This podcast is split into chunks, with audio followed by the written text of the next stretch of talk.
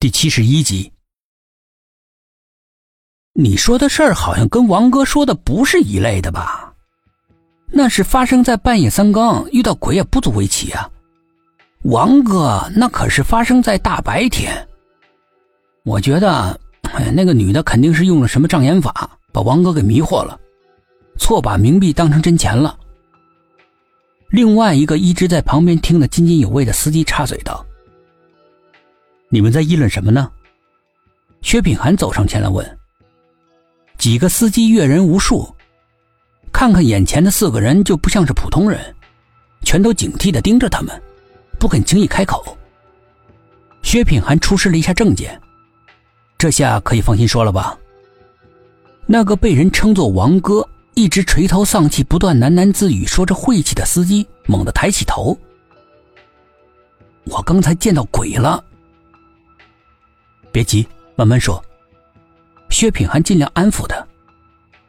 王哥一直攥在手里面的几张冥币递过来。喏，今天早晨我拉了个客人，付车费的时候他给了我这个。我当时记得明明仔细检查过的，是真钱，可是回来你看，变成冥币了。那客人是男是女？女的，挺漂亮的，就是脸太白了。现在想想呢，哎，都怪我太粗心了。咱们又不是那种白种人，皮肤怎么可能那么白嘛？搞不好就是鬼。女的，薛品涵和其他的三个人互相看了一眼，大家有点紧张。看看是不是他？薛品涵拿出了保存在手机里面的照片给他看。董一奇伸长脖子一看，头。没事你还偷拍啊？田梦不知道为什么脸色阴沉着，薛品还没解释，只是等待着王哥辨认。王哥只看了一眼，他就立刻叫了起来：“没错，就是他，长得太漂亮了，过目不忘。太漂亮了，八成就是鬼。”旁边一个出租车司机打趣道：“没有人附和。”薛品涵的心里面掀起了海啸。他上了你的车去哪儿了？薛品涵问道。他并没有目的地，一上车就要让我跟着前面的一辆车，也不知道开了多远，反正呢是去了一个很荒凉的汽车修理厂，他就下车了。你能说出地名吗？不能，那地方我从来没去过，不过我记得路线的。那麻烦大哥你带我们去一趟。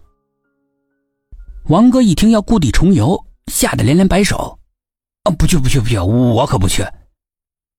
靠，我们这么多人，你怕毛你？”董一奇看不下去了：“不光是怕，这我还要做生意赚钱呢。不叫你白去的，我给你钱。”薛品涵说着，掏出了几张百元大钞递给他。王哥将信将疑的接过来，反反复复的检查着。真是一朝被蛇咬，十年怕井绳啊！我们都是市民的好仆人，怎么可能给你假钱呢？董一奇鄙视的说：“王哥的车在前面带着路，田梦的车跟在后面。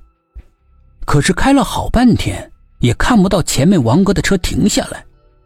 薛品涵他们都感到很奇怪，正要下车问问，王哥的车子突然停了，他一脸狐疑的走了下来。”到了吗？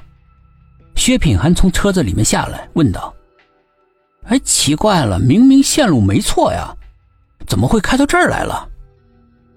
王哥望着眼前一望无际的菜地，阴沉着脸说道：“你确定没有记错路线？